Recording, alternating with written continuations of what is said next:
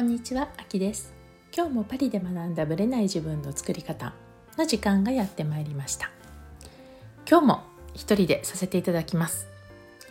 実はさゆみさんと録音したのですが見事に消えていたということなので彼女と話した話を私がお話しするという形でご勘弁いただきたいと思います。実はですね私が YouTube でねたまたまこう関連動画じゃないけどおすすめ動画として上がってくるじゃないですか。でそこでねたまたま見たわけですよ。スキンケアの仕方ってことだったんですけどもまあ私あんまりほら日本のスキンケアとかねもう住んでる場所も違うしやり方も基本違うのであんま興味を持って見てなかったんですけどもやっぱりねそれなりに年齢を重ねるとケアの仕方が変わるよ？みたいな感じで、まあ、その方は美容雑誌の編集長なんだけれどもアラカンと言われている人なんですがすごくお肌が綺麗まあ、美容雑誌やってるだけあって綺麗ということで彼女のスキンケアを紹介している動画だったんですよね。でタイトルに惹かれやっぱタイトルうまいなと思ったんですけども、まあ、それに惹かれて見てみたと。そしたらですねもう驚愕の事実だったわけですよ。何かというとねそのやっていくステップの多さでクレンジングやって洗顔やってでまずなんか化粧水やってなのかその前に導入剤やってとかなんかねいろいろあるんですよ。で朝も日焼け止め塗って下地塗ってとかなんかちょっともうごめんなさい忘れちゃったんですけども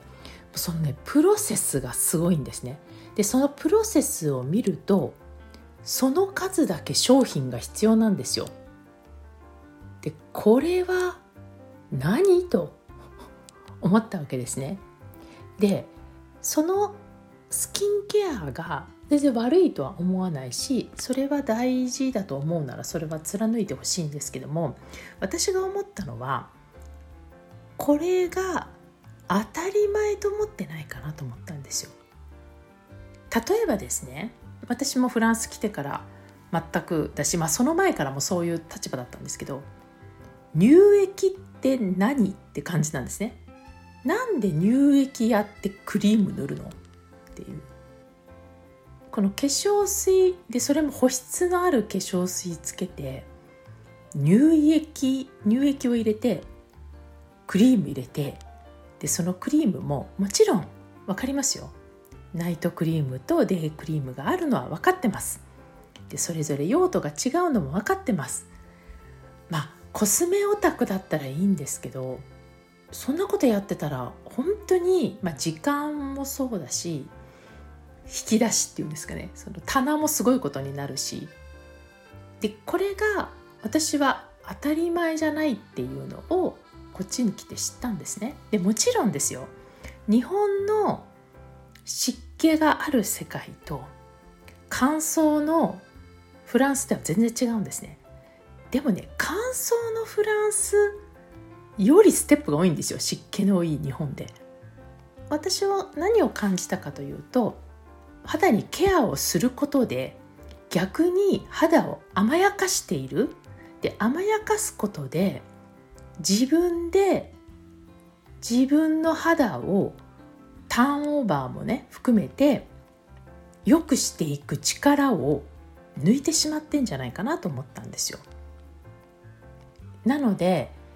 肌のためにやっていることがかえって肌を悪くしてしまう今はね確かにマスクの件とかもあって肌荒れをね起こしているっていう方がすごく多くてその分ケアをまめにっていうふうに売ってるんですけどもちろんばい菌がとか雑菌がとか分かりますし、まあ、フランスは本当に今マスクなくなってしまったのでお医者さんとかね薬屋さん入る以外はもうマスク全く必要なくなったんですけども、まあ、そういう感じに慣れてしまってるのもあるんですけどこんなに乾燥している40%ぐらいのね湿度なんですけどもまあ今パッと天気予報で見ると東京75%とか出ててるんですがだそれぐらい違うようなところで明らかにフランスは乾燥してるのに明らかにフランスの方がケアのステップが少ないんですね。もちろんすごくやってる方もいるけど私はもうどんどん減ってます。で実際に乾燥しているこの環境できちんと肌は慣れていると思ってますね。はい50代ですがそんな状況です。でねまあさゆみさんもねもともとステップない人なんだけど、まあ、彼女はねワセリンとニベアっていうふうにいつも言ってるので、まあ、そういう感じですよ。はい、私は自分が作っている美容液があるんですけどもその美容液を入れてで夜はオイルを入れてます。クリームじゃなくてね。クリームでもオイルでもいいんですけど、まあ、とにかく乳液なんてものはないし乳液存在しないからねフランスね。でやっぱりフランスとね日本の根本的な違いはお水の違いなのでフランスはバシャバシャ洗うことができないんですよ水で。洗うことはできないというか擦れないんですね。こすっちゃうともう肌荒れちゃうんですよ。やっぱり香水っていうその水の質がね。だからお風呂入るといいってよく言うけどいや香水でお風呂入ってると逆に長時間入ると肌荒れるんですね。触ってなくてもですよ。水に浸かってるだけでやっぱ肌にはあんまりプラスのことじゃない。だから日本の感覚とは若干違うのでそれに沿ったカルチャーやり方があるのでやっぱり基本拭き取りがメインなんですね。でコットンとかも今はすごくテクノロジーが栄えていてある意味普通のコットンだとほら使い捨てになっちゃうのでできれば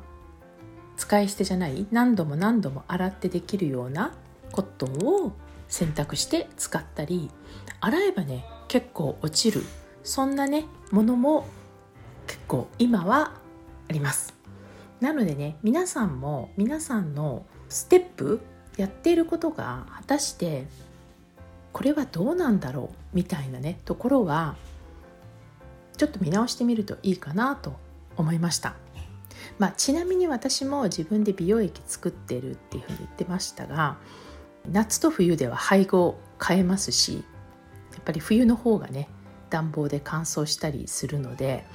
ちょっと配合をね変えて保湿を高めたりしています。あとは定期的に自分がいいと思っているところの化粧水を使ったりもしています。なぜかというとね同じものをずっと使い続けると肌がね慣れちゃうんですよ。なので私自身は適度に刺激をね違うものを入れて刺激を与えて肌のターンオーバーを促す。まあ私のもうテーマはねターンオーバーをいかに促すか。若い人並みにはいかないかもしれないけれどもでも自分で自分のその肌をね強くして保っていくっていうところができたらもちろんねシミとかシワとか、まあ、細かいことはあるんですけどまあでもねある程度透明感のある肌はキープできるんじゃないかなと思います。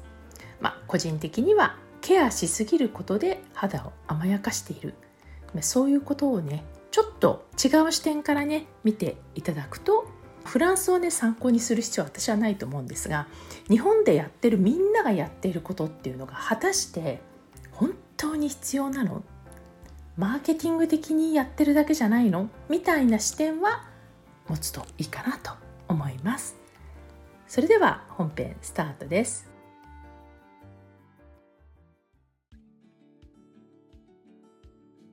はい本編です。実はですね最近結構毎日のようになんですけれども例えば講座をやってでその後ライブをやったりとか。なので1時間とか1時間半ノンストップで喋った後にライブとかやってるとやっぱりね結構集中力がだんだんきつくなってきたり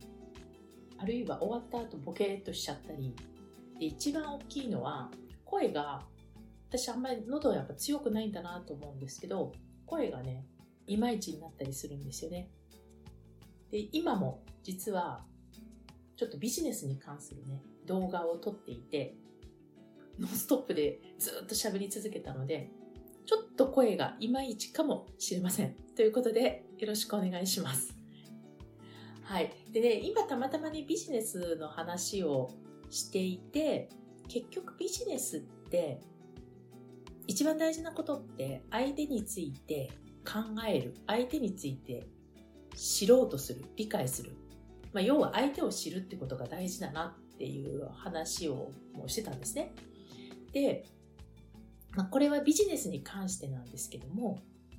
自分の願いを叶えるために必要なことっていうのは何かっていうことを今日ちょっとお話ししたいと思います。さっきはね、ビジネスで相手のことを考えることが大事だよって話をしたと思うんですけど、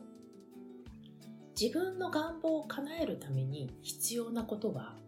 もちろんゴールを設定するとかね、いろいろあると思うんですが、一番大きいのは自分を知るってことなんですね。で、自分のことって分かっているようで分かってないじゃないですか。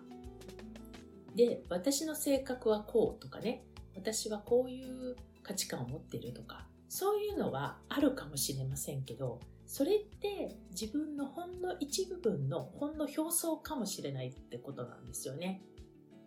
で、人がなぜ未来に対して不安に思うか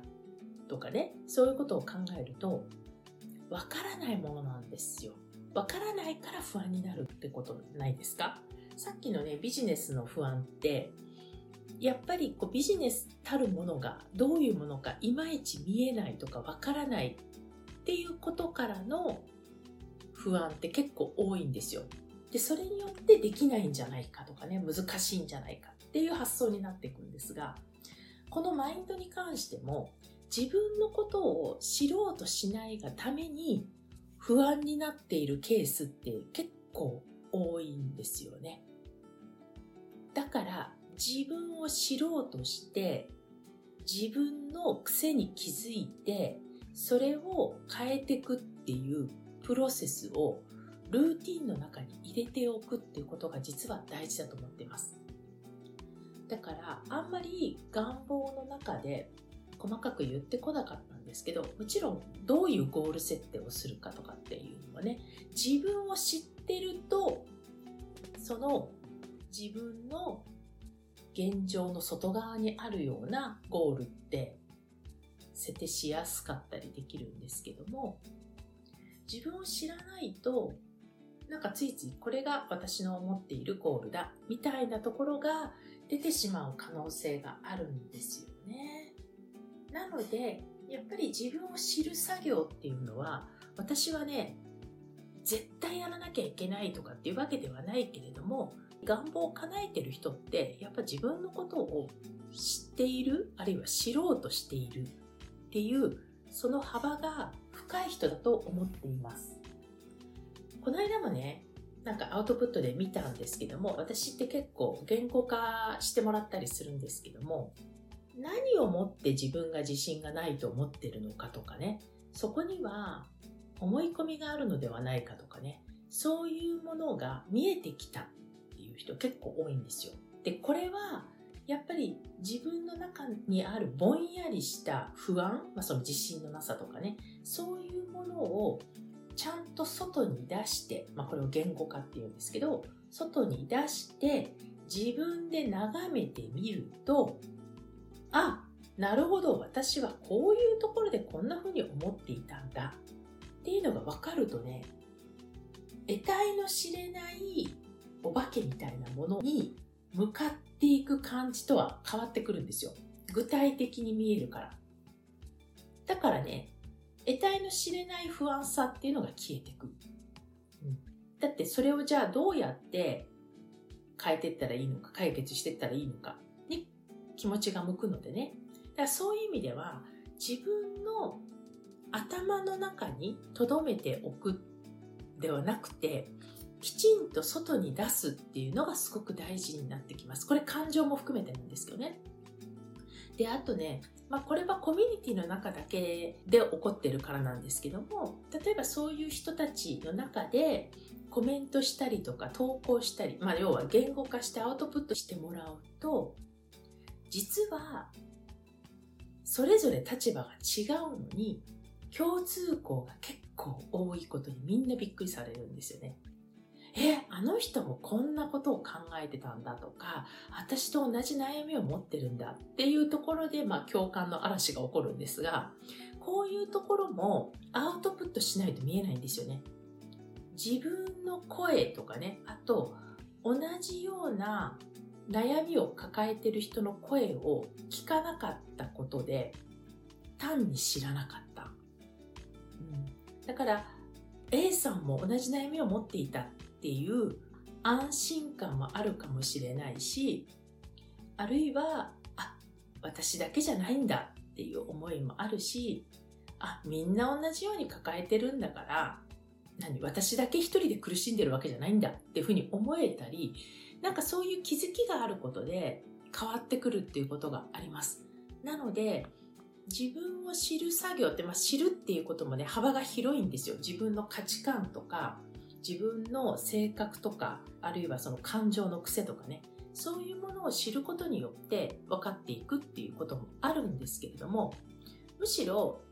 私の場合には、例えば願望に関して自分のね、ブレーキがかかっているものが何かっていうのが分かると全く変わってきます。で、これはね、人から注意されてもね、ふーんで終わっちゃうんですよね。自分で気づいていく作業っていうのがすごく大事なんだと私は思ってます。だから私自身もね、自分のことがわからなくて苦しんだ時代があったんですけれども、私の場合は誰のガイドもなくひたすら自分でやったので1年半かかりましたけど、でもやっぱりそのプロセスっていうのが本当に最高のギフトなんですよ。今思うとね。今でも人生の転換期っていつですかって聞くと、まあ、いくつかあると思うんですが、そのうちの一個は、その自分のことがわからなくて、自分と徹底的に向き合って、まあ、旗から見たら怪しい人になってた時代、1年半ボケーっとしてた時代があるんですけど、その時代を私は答えると思います。これってどういうプロセスなのかって、まあその時はね、ひたすら考えてたからまたちょっと違うんですけれども、人の認知して行動していくプロセスって、どんな感情や考え方を持っているか、あるいはどういう事情にそういう考えとか感情が反応していくかっていうことがあって、第一ステップであって、第二ステップでそれによって選択が変わる。チョイスって意味ですね。選択が変わる。で、そうすると決断が変わる。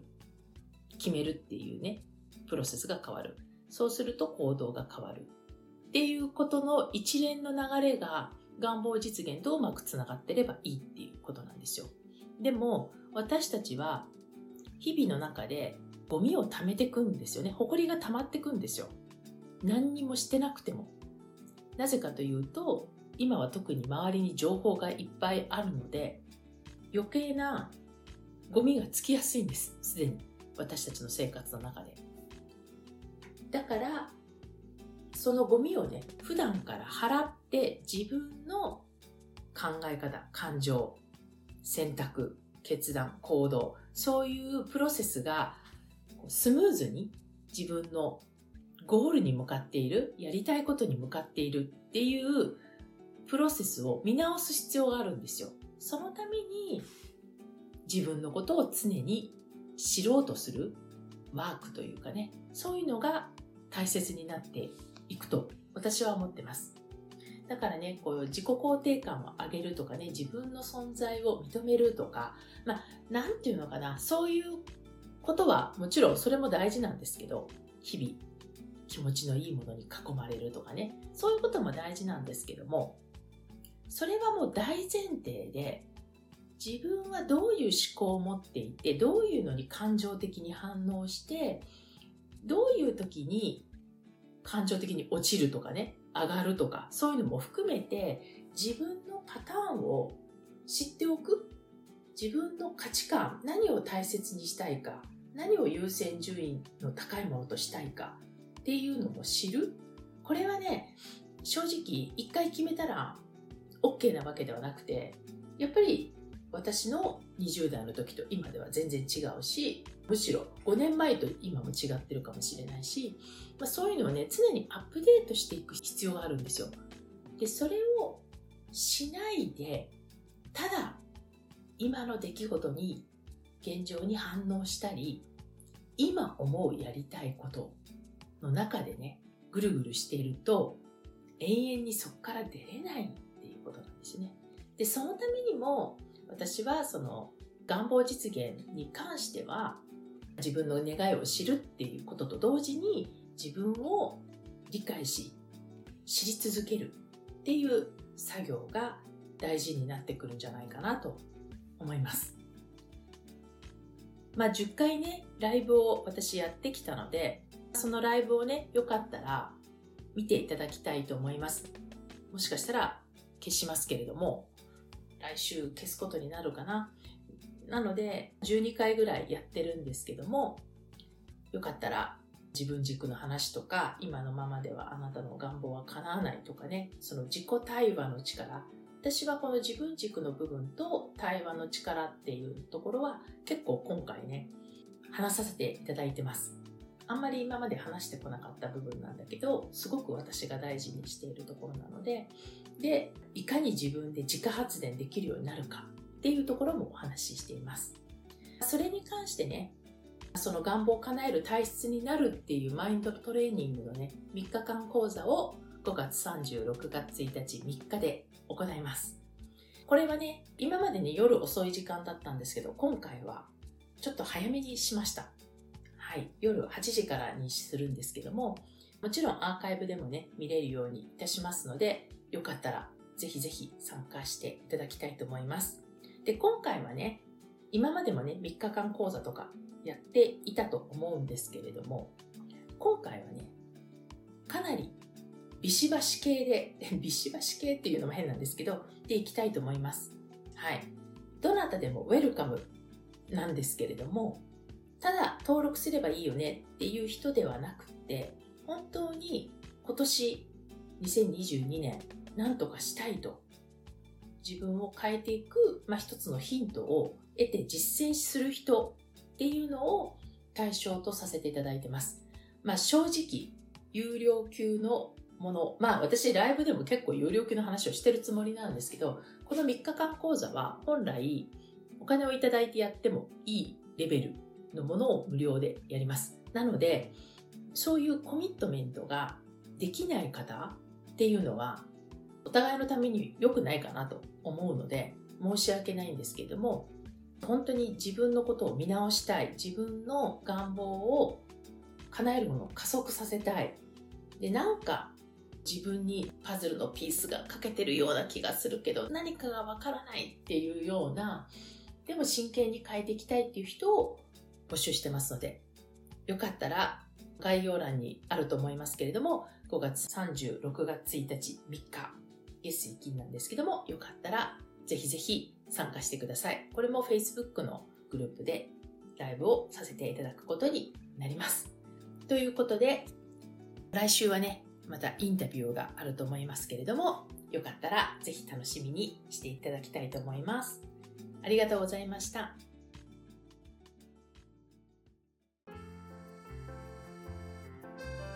この番組は毎週日本時間の木曜日の夜に配信されています。配信場所は iTunes のポッドキャスト、